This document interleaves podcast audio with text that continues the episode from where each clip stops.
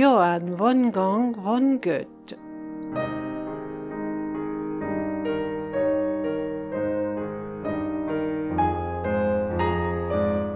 Les affinités électives.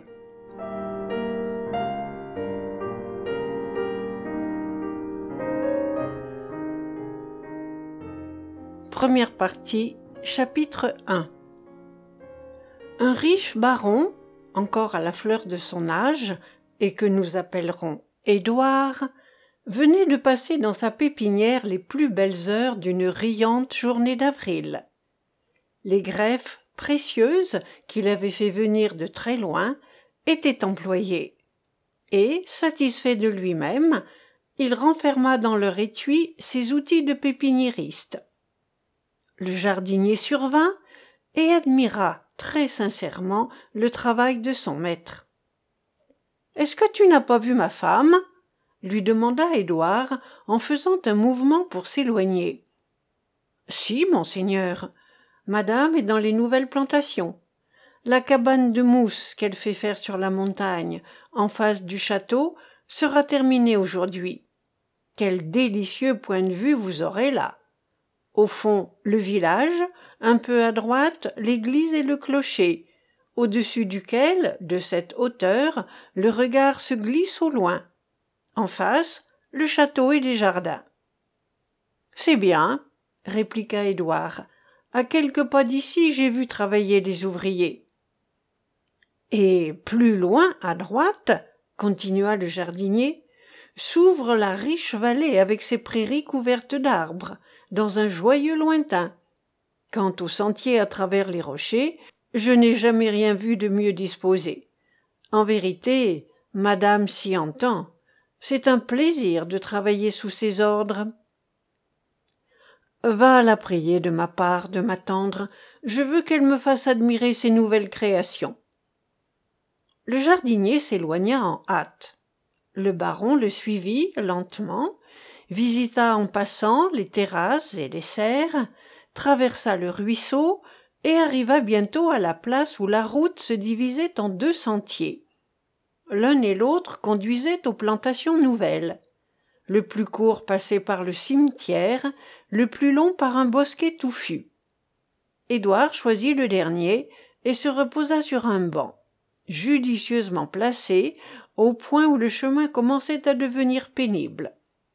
Puis il gravit la montée qui par plusieurs marches et points d'arrêt le conduisit par un étroit sentier plus ou moins rapide jusqu'à la cabane de mousse.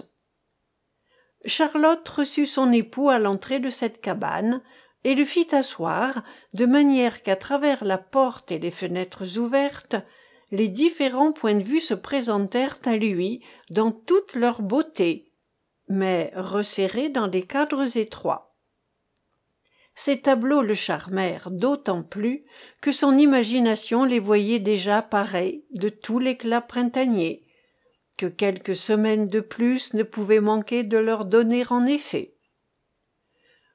Je n'ai qu'une observation à faire lui dit-il. La cabane me paraît un peu trop petite. Il y a assez de place pour nous deux répondit charlotte. Sans doute peut-être même pour un troisième. Pourquoi pas? À la rigueur on pourrait encore admettre un quatrième. Quant aux sociétés plus nombreuses nous avons pour elles d'autres points de réunion. Puisque nous voilà seuls tranquilles et contents dit édouard je veux te confier quelque chose qui depuis longtemps me pèse sur le cœur. Jusqu'ici j'ai vainement cherché l'occasion de te le dire. Je n'ai pas été sans m'en apercevoir. Je dois te l'avouer mon ami. Si j'avais pu retarder encore la réponse définitive qu'on me demande si je n'étais pas forcé de la donner demain au matin j'aurais peut-être encore continué à me taire.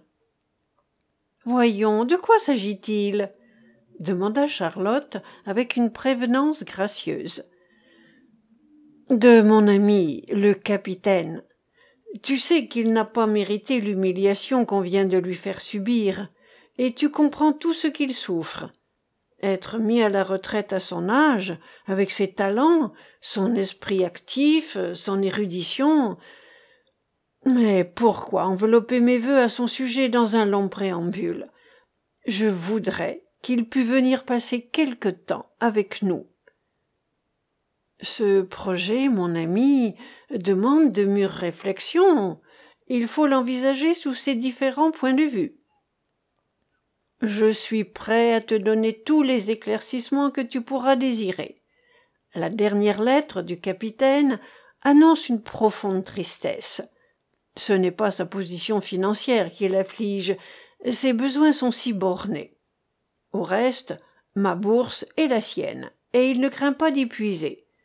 Dans le cours de notre vie, nous nous sommes rendus tant de services qu'il nous sera toujours impossible d'arrêter définitivement nos comptes. Son seul chagrin est de se voir réduit à l'inaction, car il ne connaît d'autre bonheur que d'employer utilement ses hautes facultés.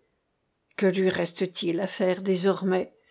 Se plonger dans l'oisiveté ou acquérir des connaissances nouvelles? Quand celles qu'il possède si complètement lui sont devenues inutiles En un mot, cher enfant, il est très malheureux, et l'isolement dans lequel il vit augmente son malheur. Mais je l'ai recommandé à nos connaissances, à nos amis. Ces recommandations ne sont pas restées sans résultat. On lui a fait des offres avantageuses. Cela est vrai, mais ces offres augmentent son tourment, car aucune d'elles ne lui convient. Ce n'est pas l'utile emploi, c'est l'abnégation de ses principes, de ses capacités, de sa manière d'être qu'on lui demande. Un pareil sacrifice est au-dessus de ses forces. Plus je réfléchis sur tout cela, plus je sens le désir de le voir près de nous. Il est beau, il est généreux de ta part de t'intéresser ainsi au sort d'un ami, mais permets-moi de te rappeler que tu dois aussi quelque chose à toi-même, à moi. Je ne l'ai pas oublié, mais je suis convaincu que le capitaine sera pour nous une société aussi utile qu'agréable. Je ne parlerai pas des dépenses qu'il pourrait nous occasionner, puisque son séjour ici les diminuerait au lieu de les augmenter. Quant à l'embarras, je n'en prévois aucun. L'aile gauche de notre château est inhabitée. Il pourra s'y établir comme il l'entendra. Le reste s'arrangera tout seul nous lui rendrons un service immense, et il nous procurera à son tour plus d'un plaisir, plus d'un avantage. J'ai depuis longtemps le désir de faire lever un plan exact de mes domaines. Il dirigera ce travail. Tu veux faire cultiver toi-même nos terres, dès que les baux de nos fermiers seront expirés. Mais avons-nous les connaissances nécessaires pour une pareille entreprise? Lui seul pourra nous aider à les acquérir. Je ne sens que trop combien j'ai besoin d'un pareil ami. Les agronomes qui ont étudié cette matière dans les livres et dans les établissements spéciaux raisonnent plus qu'ils n'instruisent, car leurs théories n'ont pas passé au creuset de l'expérience. Les campagnards tiennent trop aux vieilles routines, et leurs enseignements sont toujours confus, et souvent même volontairement faux. Mon ami réunit l'expérience à la théorie sur ce point, et sur une foule d'autres dont je me promets les plus heureux résultats, surtout par rapport à toi. Maintenant, je te remercie de l'attention avec laquelle tu as bien voulu m'écouter. Dis-moi à ton tour, franchement, ce que tu penses. Je te promets de ne pas t'interrompre. Dans ce cas, répondit Charlotte, je débuterai par une observation générale. Les hommes s'occupent surtout des faits isolés et du présent, parce que leur vie est tout entière dans l'action, et par conséquent dans le présent. Les femmes, au contraire, ne voient que l'enchaînement des divers éléments, parce que c'est de cet enchaînement que dépend leur destinée et celle de leur famille, ce qui les jette naturellement dans l'avenir et même dans le passé associe toi un instant à cette manière de voir et tu reconnaîtras que la présence du capitaine chez nous dérangera la plupart de nos projets et de nos habitudes. J'aime à me rappeler nos premières relations, continua-t-elle, et surtout à t'en faire souvenir. Dans notre première jeunesse, nous nous aimions tendrement, et l'on nous a séparés parce que ton père, ne comprenant d'autre bonheur que la fortune, te fit épouser une femme âgée, mais riche. Le mien me maria avec un homme que j'estimais sans pouvoir l'aimer, mais qui m'assura une belle position. Nous sommes redevenus libres, toi le premier, et ta femme, qu'on aurait pu appeler ta mère, te fit l'héritier de son immense fortune. Tu profitas de ta liberté pour satisfaire ton amour pour les voyages. À ton retour, j'étais veuve. Nous nous revîmes avec plaisir, avec bonheur. Le passé nous offrait d'agréables souvenirs. Nous aimions ces souvenirs, et nous pouvions impunément nous y livrer ensemble. Tu m'offris ta main. J'hésitais longtemps. Nous sommes à peu près du même âge. Les femmes vieillissent plus vite que les hommes. Tu me paraissais trop jeune. Enfin, je n'ai pas voulu te refuser ce que tu regardais comme ton unique bonheur. Tu voulais te dédommager des agitations et des fatigues de la cour, de la carrière militaire et des voyages. Tu voulais jouir enfin de la vie à mes côtés, mais avec moi seul. Je me résignai à placer ma fille unique dans un pensionnat où elle pouvait au reste recevoir une éducation plus convenable qu'à la campagne. Je pris le même parti pour ma chère nièce Ottilie, qui eût, peut-être, été plus à sa place près de moi, et m'aidant à diriger ma maison. Tout cela s'est fait de ton consentement, et dans le seul but de pouvoir vivre pour nous seuls, et jouir dans toute la plénitude du bonheur que nous avons vainement désiré dans notre première jeunesse, et que la marche des événements venait enfin de nous accorder. C'est dans ces dispositions que nous sommes arrivés dans ce séjour champêtre.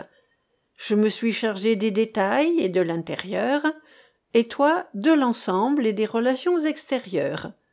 Je me suis arrangé de manière à prévenir chacun de tes désirs et à ne vivre que pour toi. Laisse-nous essayer du moins pendant quelque temps encore, jusqu'à quel point nous pourrons ainsi nous suffire à nous-mêmes. Il n'est que trop vrai, s'écria le baron. L'enchaînement des événements, voilà l'élément des femmes. Aussi ne faut-il jamais vous laisser enchaîner vos objections, ou se résigner d'avance à vous donner gain de cause. Je conviens donc que tu as eu complètement raison jusqu'à ce jour tout ce que nous avons planté et bâti depuis notre séjour ici est bon et utile. Mais n'y ajouterons-nous plus rien? Tous ces beaux plans n'auront-ils pas d'autre développement Tout ce que je fais dans les jardins, tes embellissements dans le parc et les alentours, ne serviront-ils jamais qu'à la satisfaction de deux ermites? Je te comprends, mon ami, mais songe que nous devons avant tout éviter d'introduire dans notre cercle étroit quelque chose d'étranger et par conséquent de nuisible. Tous nos projets ne peuvent se réaliser qu'à condition que nous ne serons jamais que nous deux. Tu voulais me communiquer avec suite ton journal de voyage et y ajouter à cette occasion certains papiers qui en font partie. Encouragé par l'intérêt que m'inspirent ces précieuses feuilles, éparses et confuses, tu te proposais d'en faire un tout aussi agréable pour nous que pour les autres. J'ai promis de t'aider à copier, et nous étions déjà heureux par la pensée, en songeant que nous pourrions parcourir ainsi ensemble, commodément, mystérieusement et idéalement ce monde, dont nous nous sommes exilés par notre propre volonté, et puis, n'as-tu pas repris ta flûte afin de m'accompagner sur le piano pendant les soirées? Ne comptes-tu pour rien les voisins qui viennent nous voir souvent et que nous visitons à notre tour? Quant à moi, j'ai trouvé dans tout ceci des ressources suffisantes pour passer l'été le plus agréable de ma vie. édouard passa la main sur son front. Tout ce que tu me dis là est aussi sage qu'aimable. Et cependant je ne puis m'empêcher de croire que la présence du capitaine loin de troubler notre paisible bonheur lui prêterait un charme nouveau. Il m'a suivi dans une partie de mes voyages et il a recueilli de son côté des notes qui feraient de ma relation un ensemble aussi complet qu'amusant. Tu me forces à t'avouer toute la vérité dit charlotte avec un léger signe d'impatience. Un secret pressentiment m'avertit qu'il ne résultera rien de bon de ton projet. Allons répondit édouard en souriant il faut en prendre son parti. Les femmes sont invulnérables. D'abord si sensées qu'il est impossible de les contredire. Si aimables qu'on leur cède avec bonheur. Si sensibles qu'on craint de les affliger. Elles finissent par devenir prophétiques au point de nous effrayer. Je ne suis pas superstitieuse répliqua charlotte et je ne ferai aucun cas des vagues pressentiments s'il n'était que cela. Mais ils sont presque toujours un souvenir confus des conséquences heureuses ou malheureuses que nous avons vu découler chez les autres des actions que nous sommes sur le point de commettre nous-mêmes. Il n'y a rien de plus important dans la vie intérieure que l'admission d'un tiers. J'ai connu des parents des époux dont l'existence a été entièrement bouleversée par une pareille admission cela peut arriver chez des individus qui vivent au hasard mais jamais chez des personnes qui éclairées par l'expérience ont la conscience d'elles-mêmes. Cette conscience mon ami est rarement une arme suffisante et souvent même elle est dangereuse pour celui qui s'en sert. Au reste puisque nous n'avons pu nous convaincre ne précipitons rien. Accorde-moi quelques jours au point où en sont les choses ce délai n'empêcherait point la précipitation. Nous nous sommes exposé nos raisons. Il s'agit de décider lesquelles méritent la préférence. Et je crois que ce que nous aurions de plus sage à faire serait de tirer au sort. Je sais que dans les cas douteux tu aimes à te confier aux chances d'un coup de dé. Mais dans une circonstance aussi grave un pareil moyen serait un sacrilège. Mais le messager attend s'écria édouard. Que faut-il que je réponde au capitaine? Une lettre calme sage amicale. C'est-à-dire des riens. Il est des cas où il vaut mieux répondre des riens que de ne pas répondre du tout. Chapitre en rappelant à son mari les principaux événements de leur passé et les plans qu'ils avaient arrêtés ensemble pour leur bonheur présent et à venir charlotte avait éveillé en lui des souvenirs fort agréables. Ce fut sous l'empire de ces souvenirs qu'il entra dans sa chambre pour répondre au capitaine. Forcé de convenir que jusqu'à ce moment il avait trouvé dans la société exclusive de sa femme l'accomplissement parfait de ses vœux les plus chers il se promit d'écrire à son ami l'épître la plus affectueuse et la plus insignifiante du monde. Lorsqu'il s'approcha de son bureau le hasard lui fit tomber sous la main la dernière lettre de cet ami. Il la relut machinalement.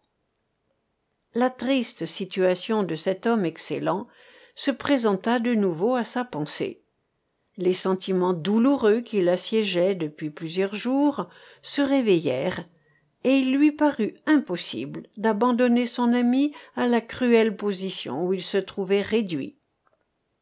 Sans se l'être attiré par une faute ni même par une imprudence. Le baron n'était pas accoutumé à se refuser une satisfaction quelconque. Enfant unique de parents fort riches tout avait constamment cédé à ses caprices et à ses fantaisies c'était à force de les flatter qu'on l'avait décidé à devenir le mari d'une vieille femme qui avait cherché à son tour à faire oublier son âge par des attentions et des prévenances infinies. Devenu libre par la mort de cette femme, et maître d'une grande fortune, naturellement modéré dans ses désirs, libéral, généreux, bienfaisant et brave, il n'avait jamais connu les obstacles que la société oppose à la plupart de ses membres. Jusqu'alors, tout avait marché au gré de ses désirs. Une fidélité opiniâtre et romanesque avait fini par lui assurer la main de Charlotte, et la première opposition ouverte qui se posait franchement devant lui et qui l'empêchait d'offrir un asile à l'ami de son enfance et de régler ainsi les comptes de toute sa vie venait de cette même charlotte. Il était de mauvaise humeur impatient.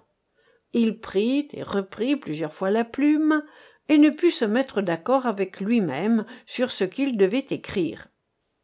Contrarier sa femme lui paraissait aussi impossible que de se contrarier lui-même ou de faire ce qu'elle désirait. Et dans l'agitation où il se trouvait il lui était impossible d'écrire une lettre calme. Il était donc bien naturel qu'il cherchât à gagner du temps. À cet effet il adressa quelques mots à son ami et le pria de lui pardonner de ne pas lui avoir écrit plus tôt et de ne pas lui en dire davantage en ce moment. Puis il promit de lui envoyer incessamment une lettre explicative et tranquillisante le lendemain matin charlotte profita d'une promenade qu'elle fit avec son mari pour faire revenir l'entretien sur le sujet de la veille. Car elle était convaincue que le meilleur moyen de combattre une résolution prise était d'en parler souvent. Édouard reprit cette discussion avec plaisir. D'un caractère impressionnable il s'animait facilement et la vivacité de ses désirs allait souvent jusqu'à l'impatience mais craignant toujours d'offenser ou de blesser il était encore aimable lors même qu'il se rendait importun. N'ayant pu convaincre sa femme il parvint à la charmer presque à la séduire je te devine s'écria-t-elle tu veux que j'accorde aujourd'hui à l'amant ce que j'ai refusé hier au mari? Si j'ai encore la force de résister à des vœux que tu m'exprimes d'une manière si séduisante il faut du moins que je te fasse une révélation à peu près semblable à la tienne. Oui je me trouve dans le même cas que toi et je me suis volontairement imposé le sacrifice que j'ai osé espérer de ta tendresse. Voilà qui est charmant répondit édouard il paraît que dans le mariage rien n'est plus utile que les discussions puisque c'est par elles que l'on apprend à se connaître. C'est possible. Apprends donc qu'ottilie est pour moi ce que le capitaine est pour toi. La pauvre enfant est très malheureuse dans son pensionnat. Ma fille luciane née pour briller dans un monde élégant s'y forme pour ce monde elle apprend les langues étrangères l'histoire et autres sciences semblables comme elle joue des sonates et des variations à livre ouvert douée d'une grande vivacité et d'une mémoire heureuse on peut dire d'elle que dans le même instant elle oublie tout et se souvient de tout. Ses allures faciles et gracieuses sa danse légère sa conversation animée la distinguent de toutes ses compagnes et un certain esprit de domination inné chez elle en font la reine de ce petit cercle. La maîtresse du pensionnat voit en elle une petite divinité qui se développe sous sa main et dont l'éclat rejaillira sur sa maison et y amènera une foule de jeunes personnes que leurs parents voudront faire arriver à ce même degré de perfection. Aussi les lettres que l'on m'écrit sur son compte ne sont-elles que des hymnes à sa louange? Qu'heureusement je sais fort bien traduire en prose. Quant à la pauvre ottilie on ne m'en parle que pour accuser la nature de n'avoir placé aucune disposition artistique aucun germe de perfectionnement intellectuel dans une créature si bonne et si jolie. Cette erreur ne m'étonne point car je retrouve dans ottilie l'image vivante de sa mère ma meilleure amie qui a grandi à mes côtés. Je suis persuadé que sa fille serait bientôt une femme accomplie s'il m'était possible de la voir sous ma direction. Nos conventions ne me le permettent pas et je sais qu'il est dangereux de tirailler sans cesse le cadre dans lequel on a cru devoir enfermer sa vie. Je me soumets à cette nécessité. Je fais plus je souffre que ma fille trop fière de ses avantages sur une parente qui doit tout à ma bienfaisance en abuse parfois.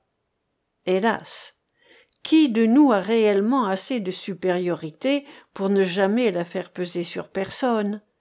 Et qui de nous est placé assez haut pour ne jamais être réduit à se courber sous une domination injuste? Le malheur d'ottilie la rend plus chère à mes yeux ne pouvant l'appeler près de moi je cherche à la placer dans une autre institution. Voilà où j'en suis. Tu vois mon bien-aimé que nous nous trouvons dans le même embarras. Supportons le avec courage puisque nous ne pourrions sans danger le faire disparaître l'un par l'autre. Je reconnais bien là les bizarreries de la nature humaine dit édouard en souriant nous croyons avoir fait merveille quand nous sommes parvenus à écarter les objets de nos inquiétudes. Dans les considérations d'ensemble nous sommes capables de grands sacrifices. Mais une abnégation dans les détails de chaque instant est presque toujours au-dessus de nos forces. Ma mère m'a fourni le premier exemple de cette vérité. Tant que j'ai vécu près d'elle il lui a été impossible de maîtriser les craintes de chaque instant dont j'étais l'objet. Si je rentrais une heure plus tard que je ne l'avais promis elle s'imaginait qu'il m'était arrivé quelque grand malheur. Et quand la pluie ou la rosée avait mouillé mes vêtements elle prévoyait pour moi une longue suite de maladies. Je me suis établi chez moi. J'ai voyagé et elle a toujours été aussi tranquille sur mon compte que si je ne lui avais jamais appartenu. Examinons notre position de plus près continua-t-il et nous reconnaîtrons bientôt qu'il serait aussi insensé qu'injuste de laisser sans autre motif que celui de ne pas déranger nos petits calculs personnels deux êtres qui nous regardent de si près sous l'empire d'un malheur qu'ils n'ont pas mérité. Oui ce serait là de l'égoïsme ou je ne sais plus de quel nom il faudrait qualifier cette conduite. Fais venir ton ottilie souffre que mon capitaine s'installe ici. Et remettons-nous à la garde de dieu pour ce qui pourra en résulter. S'il ne s'agissait que de nous dit charlotte j'hésiterais moins. Mais songe que le capitaine est à peu près de ton âge c'est-à-dire à cet âge il faut bien que je te dise cette flatterie en face où les hommes commencent à devenir réellement dignes d'un amour constant et vrai. Est-il prudent de le mettre en contact avec une jeune fille aussi aimable aussi intéressante qu'ottilie? En vérité répondit le baron l'opinion que tu as de ta nièce me paraîtrait inexplicable si je n'y voyais pas le reflet de ta vive tendresse pour sa mère elle est gentille j'en conviens. Je me rappelle même que le capitaine me la fit remarquer lorsque je la vis chez ta tante il y a un an environ. Ses yeux surtout sont fort bien. Et cependant ils ne m'ont nullement impressionné. Cela est très flatteur pour moi car j'étais présente. Ton amour pour ta première amie t'avait rendu insensible au charme naissant d'une enfant. Je sens le prix de tant de constance aussi ne voudrais-je jamais vivre que pour toi. Charlotte était sincère et cependant elle cachait à son mari qu'alors elle avait eu l'intention de lui faire épouser ottilie et qu'à cet effet elle avait prié le capitaine de la lui faire remarquer car elle n'osait se flatter qu'il fût resté fidèle à l'amour qui les avait unis jadis. De son côté le baron était tout entier sous l'empire du bonheur que lui causait la disparition inattendue du double obstacle qui l'avait séparé de charlotte et il ne songeait qu'à former enfin un lien qu'il avait pendant si longtemps vainement désiré. Les époux allaient retourner au château par les plantations nouvelles, lorsqu'un domestique accourut au-devant d'eux et leur cria en riant Revenez bien vite, monseigneur. Monsieur Mittler vient d'entrer au galop dans la cour du château. Sans se donner le temps de mettre pied à terre, il nous a tous rassemblés par ses cris. Allez. Courez. nous a-t-il dit. Appelez votre maître et votre maîtresse. Demandez-leur s'il y a vraiment péril dans la demeure. Entendez-vous? S'il y a péril dans la demeure. Vite, vite. Courez. Le drôle d'homme, dit Édouard. Il me semble pourtant qu'il arrive à propos. Qu'en penses-tu, Charlotte? Dis à notre ami, continua-t-il en s'adressant au domestique, qu'il y a en effet péril dans la demeure, et que nous te suivons de près. En attendant, conduis-le dans la salle à manger, fais-lui servir un bon déjeuner, et n'oublie pas son cheval. Puis il pria sa femme de se rendre avec lui au château par le chemin le plus court. Ce chemin traversait le cimetière, aussi ne le prenait-il jamais que lorsqu'il y était forcé. Quelle ne fut pas sa surprise lorsqu'il vit que là aussi Charlotte avait su prévenir ses désirs et deviner ses sentiments. En ménageant autant que possible les anciens monuments funéraires, elle avait fait niveler le terrain, et tout disposé de manière que cette enceinte lugubre n'était plus qu'un enclos agréable, sur lequel l'œil et l'imagination se reposaient avec plaisir. Rendant à la pierre la plus ancienne l'honneur qui lui était dû, elle les avait fait ranger toutes, par ordre de date, le long de la muraille. Plusieurs d'entre elles même avaient servi à orner le socle de l'église. À cette vue, Édouard, agréablement surpris, pressa la main de Charlotte, et ses yeux se remplirent de larmes. Leur hôte extravagant ne tarda pas à les faire partir de ce lieu. N'ayant pas voulu les attendre au château, il donna de l'éperon à son cheval, traversa le village et s'arrêta à la porte du cimetière, d'où il leur adressa ces paroles en criant de toutes ses forces. Est-ce que vous ne vous moquez pas de moi? Y a-t-il vraiment péril dans la demeure? En ce cas, je reste à dîner avec vous. Mais ne me retenez pas en vain. J'ai encore tant de choses à faire aujourd'hui. Puisque vous vous êtes donné la peine de venir jusqu'ici, dit Édouard sur le même ton, faites quelques pas de plus, et voyez comment Charlotte a su embellir ce lieu de deuil. Je n'entrerai ici ni à pied, ni à cheval, ni en carrosse, répondit le cavalier. Je ne veux rien avoir à démêler avec ceux qui dorment là, en paix. C'est déjà bien assez que d'être obligé de souffrir qu'un jour on m'y porte les pieds en avant. Allons, voyons, avez-vous sérieusement besoin de moi? Très sérieusement, répondit Charlotte. C'est pour la première fois depuis notre mariage que mon mari et moi nous nous trouvons dans un embarras dont nous ne savons comment nous tirer. Vous ne m'avez pas l'air d'être réduit à cette extrémité-là, mais puisque vous le dites, je veux bien le croire. Si vous m'avez préparé une déception, je ne m'occuperai plus jamais de vous. Suivez-moi aussi vite que vous le pourrez. Je ralentirai le pas de mon cheval, cela le reposera. Arrivé dans la salle à manger où le déjeuner était servi, Mittler raconta avec feu ce qu'il avait fait et ce qu'il lui restait encore à faire dans le courant de la journée. Cet homme singulier avait été pendant sa jeunesse ministre d'une grande paroisse de campagne, où, par son infatigable activité, il avait apaisé toutes les querelles de ménage et terminé tous les procès tant qu'il fut dans l'exercice de ses fonctions il n'y eut pas un seul divorce dans sa paroisse et pas un procès ne fut porté devant les tribunaux. Pour atteindre ce but il avait été forcé d'étudier les lois et il était devenu capable de tenir tête aux avocats les plus habiles.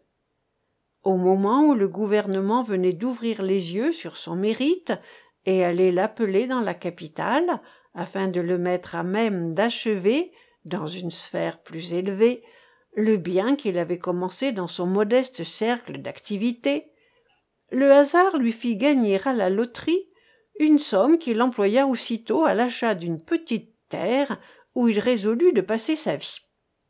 S'en remettant pour l'exploitation de cette terre aux soins de son fermier il se consacra tout entier à la tâche pénible d'étouffer les haines et les mésintelligences dès leur point de départ. À cet effet il s'était promis de ne jamais s'arrêter sous un toit où il n'y avait rien à calmer rien à apaiser rien à réconcilier. Les personnes qui aiment à trouver des indices prophétiques dans les noms propres soutenaient qu'il avait été prédestiné à cette carrière parce qu'il s'appelait Mittler médiateur. On servit le dessert et pria sérieusement les époux de ne pas retarder davantage les confidences qu'ils avaient à lui faire parce que immédiatement après le café il serait forcé de partir. Les époux s'exécutèrent alternativement et de bonne grâce. Il les écouta d'abord avec attention puis il se leva d'un air contrarié ouvrit la fenêtre et demanda son cheval. En effet dit-il ou vous ne me connaissez point ou vous êtes de mauvais plaisants. Il n'y a ici ni querelle ni division et par conséquent rien à faire pour moi. Me croiriez-vous né par hasard pour donner des conseils?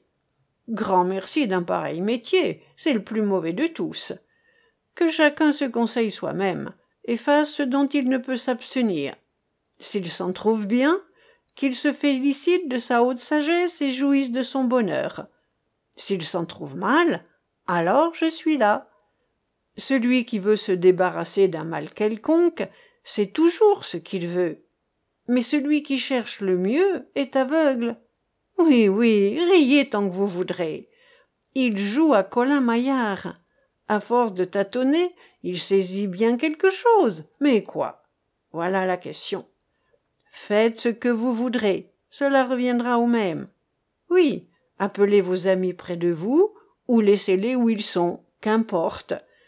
J'ai vu manquer les combinaisons les plus sages. J'ai vu réussir les projets les plus absurdes. Ne vous cassez pas la tête d'avance. Ne vous la cassez même pas quand il sera résulté quelque grand malheur du parti que vous prendrez. Bornez-vous à me faire appeler je vous tirerai d'affaire d'ici là je suis votre serviteur.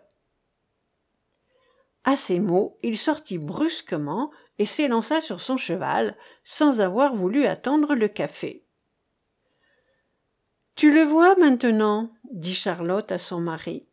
L'intervention d'un tiers est nulle quand deux personnes étroitement unies ne peuvent plus s'entendre. Nous voilà plus embarrassés plus indécis que jamais les époux seraient sans doute restés longtemps dans cette incertitude sans l'arrivée d'une lettre du capitaine qui s'était croisée avec celle du baron.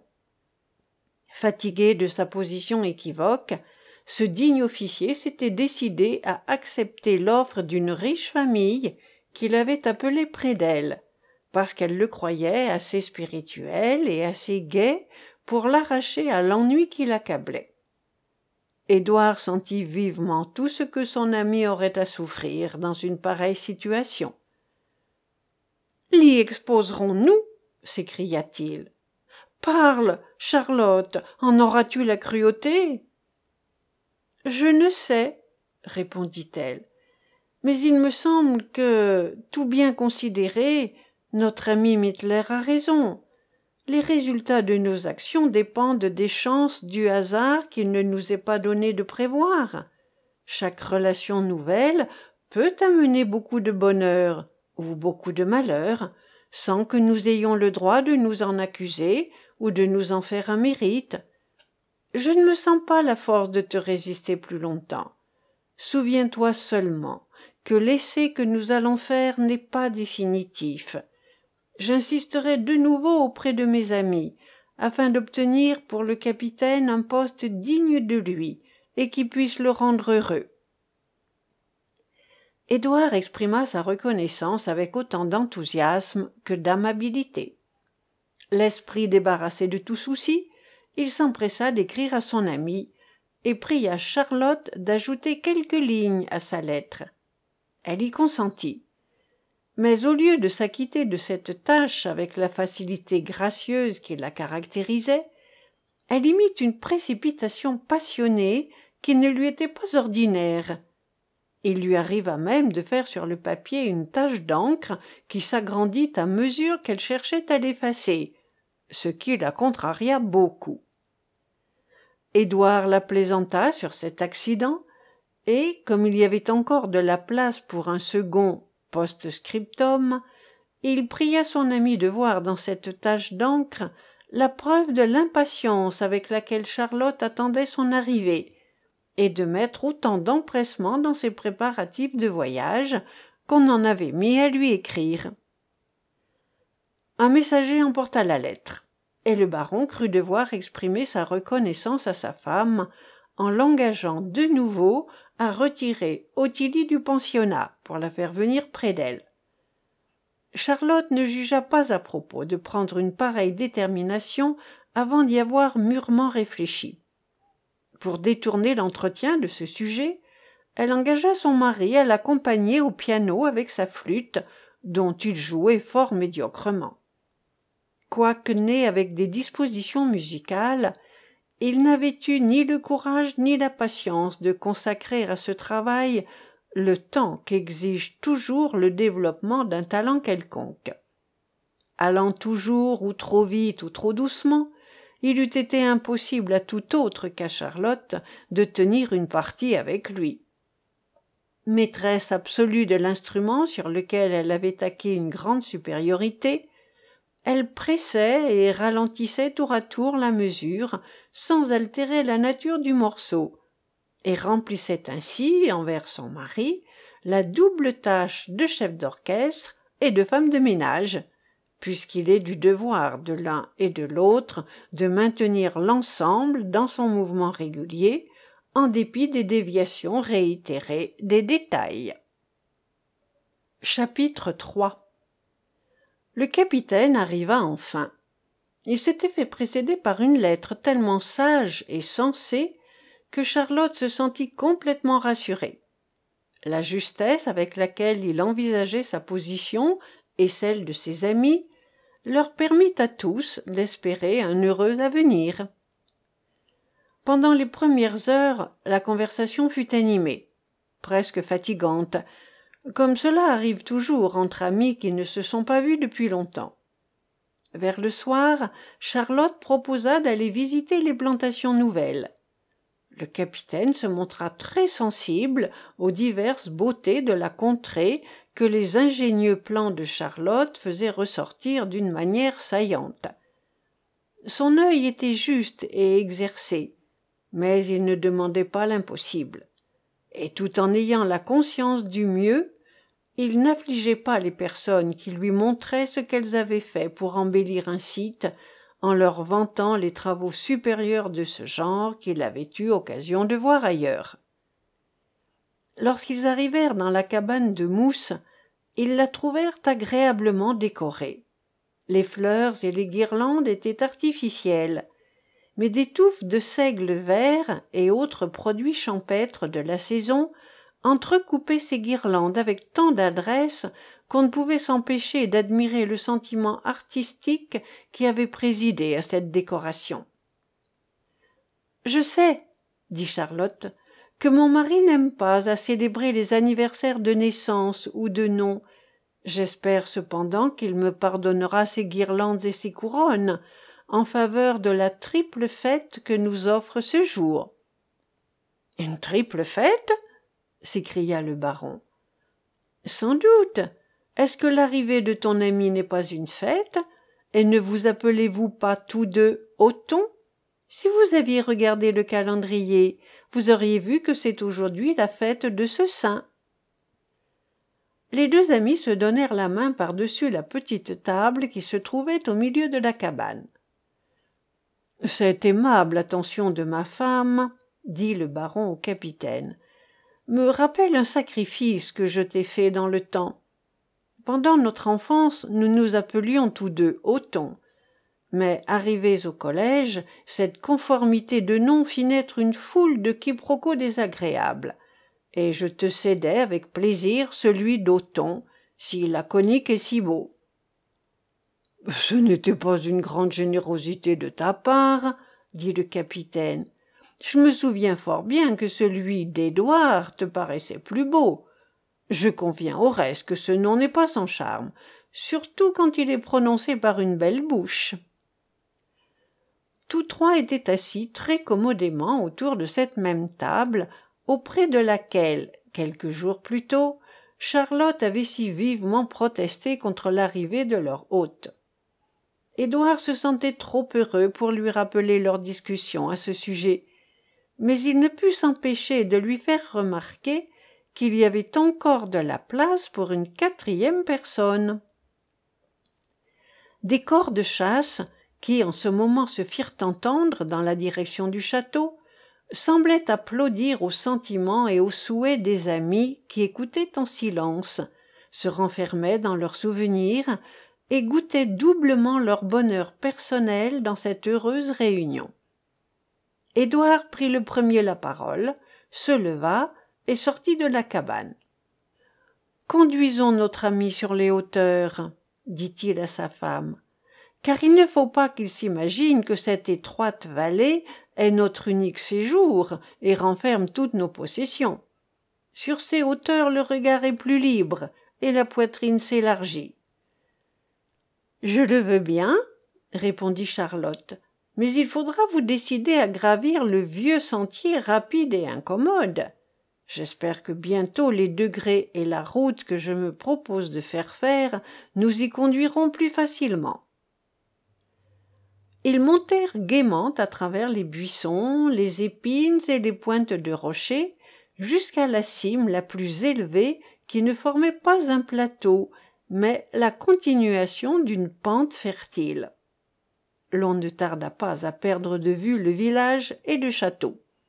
Dans le fond on voyait trois larges étangs. Au delà des collines boisées qui se glissaient le long des rivages. Puis des masses arides servant de cadre définitif au miroir des eaux dont la surface immobile réfléchissait les formes imposantes de ces masses à l'entrée d'un ravin d'où un ruisseau se précipitait dans l'étang avec l'impétuosité d'un torrent on voyait un moulin qui à demi caché par des touffes d'arbres promettait un agréable lieu de repos. Toute l'étendue du demi-cercle qu'embrassait le regard offrait une variété agréable de bas-fonds et de tertres de bosquets et de forêts dont les feuillages naissants promettaient de riches masses de verdure. Çà et là des touffes d'arbres isolés attiraient l'attention. Parmi ces derniers se distinguait un groupe de peupliers et de platanes qui s'élevaient sur les bords de l'étang du milieu et étendaient leurs vertes branches avec la vigueur d'une végétation puissante et robuste. Ce fut sur ce groupe qu'édouard attira l'attention de son ami regarde ces beaux arbres lui dit-il. Je les ai plantés moi-même pendant mon enfance. Mon père les avait trouvés si faibles qu'il ne voulut pas leur donner une place dans le grand jardin du château dont il s'occupait alors. Il les avait fait jeter. Je les ramassai pour les planter sur les bords de cet étang.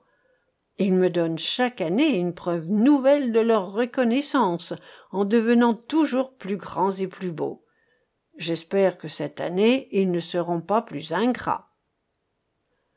On retourna au château heureux et content. L'aile gauche avait été mise à la disposition du capitaine qui s'y installa commodément avec ses papiers ses livres et ses instruments de mathématiques afin de pouvoir continuer ses occupations habituelles.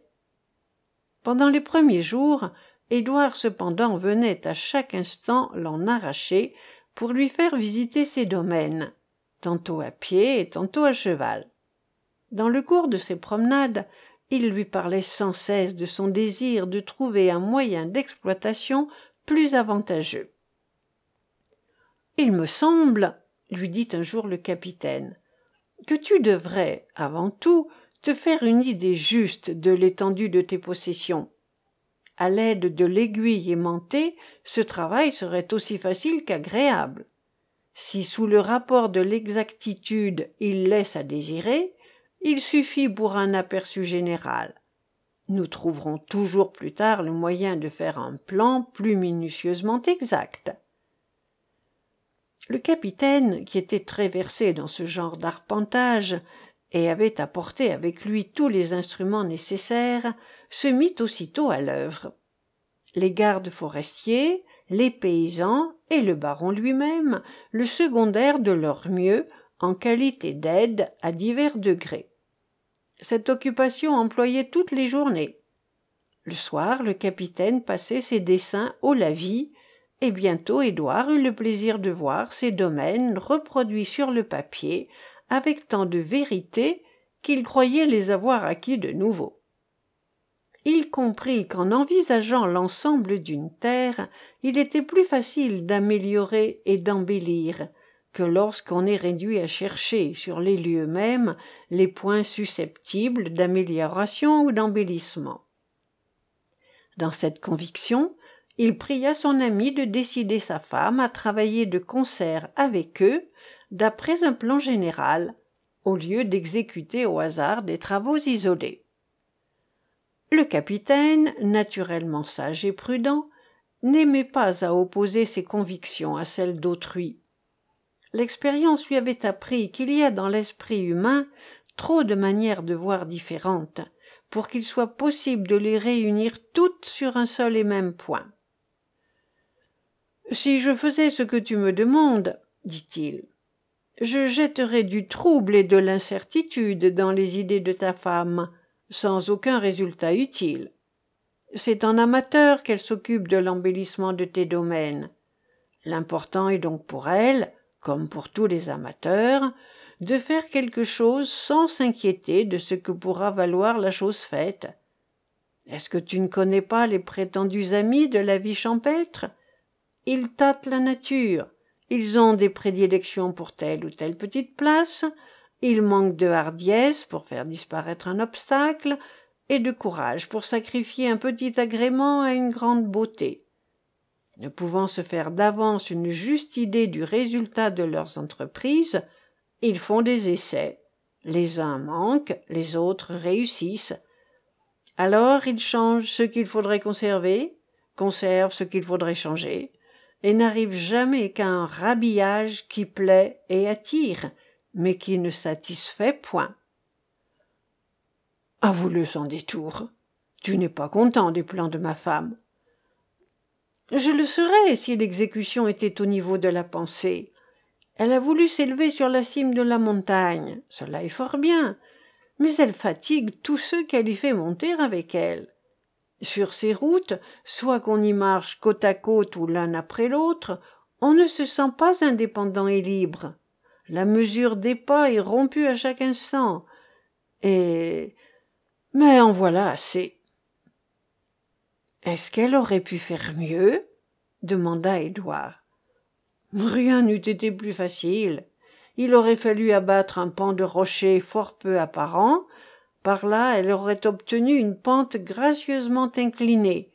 Et les débris du rocher auraient servi pour donner des saillies pittoresques aux parties mutilées du sentier que tout ceci reste entre nous.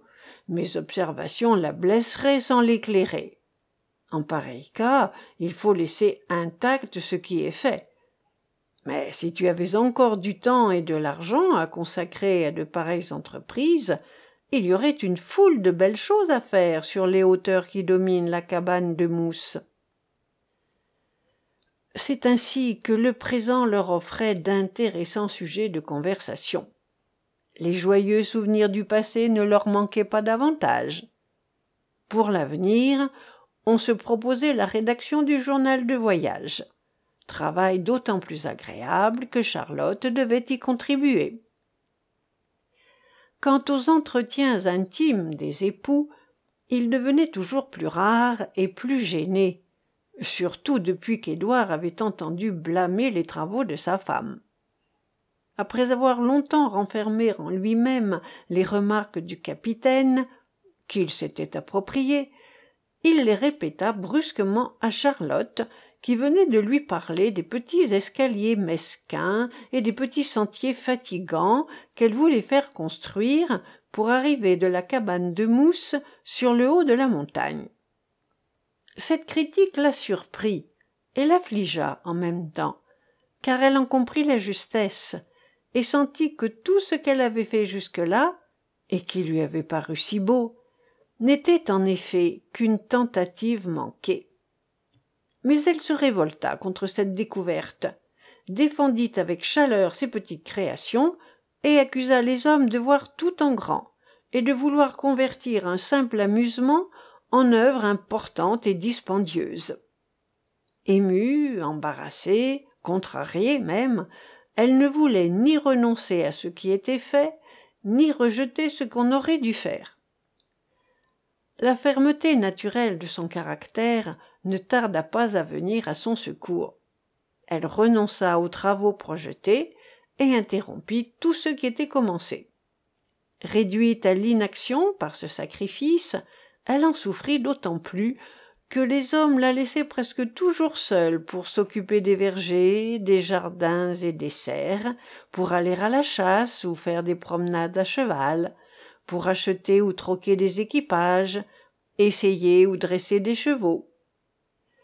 Ne sachant plus comment occuper ses heures d'ennui la pauvre charlotte étendit ses correspondances dont au reste le capitaine était souvent l'objet car elle continuait à demander pour lui à ses nombreux amis et connaissances un emploi convenable.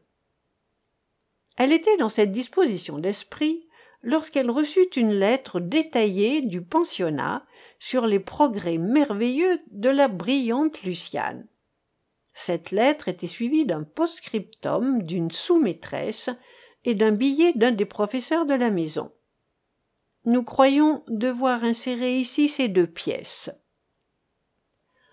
Post-scriptum de la sous-maîtresse. Pour ce qui concerne ottilie je ne puis que vous répéter madame ce que j'ai déjà eu l'honneur de vous apprendre sur son compte.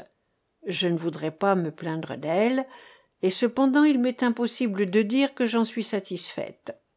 Elle est comme toujours modeste et soumise mais cette modestie cette soumission ont quelque chose qui choque et déplaît. Vous lui avez envoyé de l'argent et des étoffes eh bien tout cela est encore intact. Ses vêtements lui durent un temps infini car elle ne les change que lorsque la propreté l'exige. Sa trop grande sobriété me paraît également blâmable. Il n'y a rien de superflu sur notre table mais j'aime à voir les enfants manger avec plaisir et en quantité suffisante des mets sains et nourrissants. Jamais ottilie ne nous a donné cette satisfaction. Elle saisit au contraire les prétextes les plus spécieux pour se dispenser de recevoir sa part d'un plat ou d'un dessert. Au reste elle a souvent mal au côté gauche de la tête. Cette incommodité quoique passagère revient souvent et paraît la faire souffrir beaucoup sans que l'on puisse en découvrir la cause. Voilà madame ce que j'ai cru devoir vous dire à l'égard de cette belle et bonne enfant. Billet du professeur. La digne maîtresse du pensionnat a l'habitude de me communiquer les lettres par lesquelles elle rend compte aux parents des succès de ses élèves et je lis surtout avec plaisir celles qu'elle vous adresse permettez-moi donc madame de vous féliciter personnellement sur le bonheur de posséder une fille douée de tant de qualités supérieures. Mais votre nièce aussi me semble prédestinée à un bel avenir celui de faire le bonheur de tout ce qui l'entoure. C'est la seule de nos élèves sur laquelle je ne partage pas les opinions de la maîtresse du pensionnat. Je conçois que cette femme si active aime à voir se développer promptement les fruits qu'elle cultive avec tant de soin mais il est des fruits qui se cachent longtemps sous leur écorce et ce sont toujours là les meilleurs je crois madame que votre nièce est de ce nombre depuis qu'elle suit ma classe Elle avance lentement, mais elle avance toujours, et ne rétrograde jamais. C'est avec elle surtout qu'il est indispensable de commencer par le commencement. Tout ce qui ne découle pas d'un enseignement précédent est inconcevable pour elle, et on la voit s'arrêter avec toutes les apparences de l'incapacité, du mauvais vouloir même, devant les choses les plus faciles, dès qu'elles ne lui offrent point d'enchaînement. Mais si l'on parvient à lui faire trouver cet enchaînement, elle conçoit les démonstrations les plus difficiles. Avec cette manière d'être, elle est constamment devancée par ses compagnes, qui conçoivent et retiennent facilement un enseignement morcelé et savent l'employer à propos.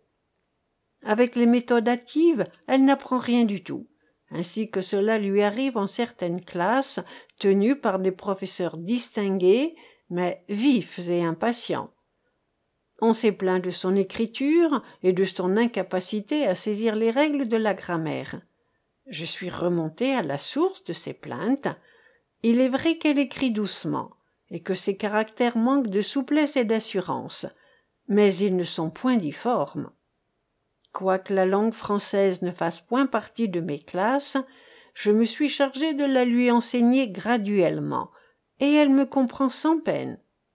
Ce qui paraît singulier, surtout, c'est qu'elle sait beaucoup, mais dès qu'on l'interroge, elle semble ne plus rien savoir. S'il m'était permis de terminer par une observation générale, je dirais qu'elle apprend, non pour apprendre, mais pour pouvoir enseigner un jour ce qui est à mes yeux un très grand mérite, car je suis professeur. Votre haute raison, madame, et votre profonde connaissance du cœur humain sauront réduire mes paroles à leur juste valeur. Puissiez-vous être convaincu qu'un jour cet aimable enfant aussi vous donnera de la satisfaction. Veuillez me permettre de vous écrire de nouveau dès que j'aurai quelque chose d'agréable ou d'important à vous apprendre. Ce billet fit beaucoup de plaisir à Charlotte, car il s'accordait parfaitement avec ses propres opinions sur le caractère d'Ottilie. Le langage du professeur la fit sourire. Elle y reconnut un intérêt plus vif que celui que l'on prend à une élève qui n'a pas même l'avantage de flatter la vanité de son maître par la rapidité de ses progrès. Mais, d'après ses manières de voir, calmes et au-dessus des préjugés, un pareil sentiment ne pouvait rien avoir d'alarmant pour elle. L'affection de ce digne homme pour sa pauvre nièce lui était au contraire très précieuse, parce qu'elle savait que dans le monde où vivait cet intéressant enfant, on ne rencontre jamais que de l'indifférence ou de la dissimulation.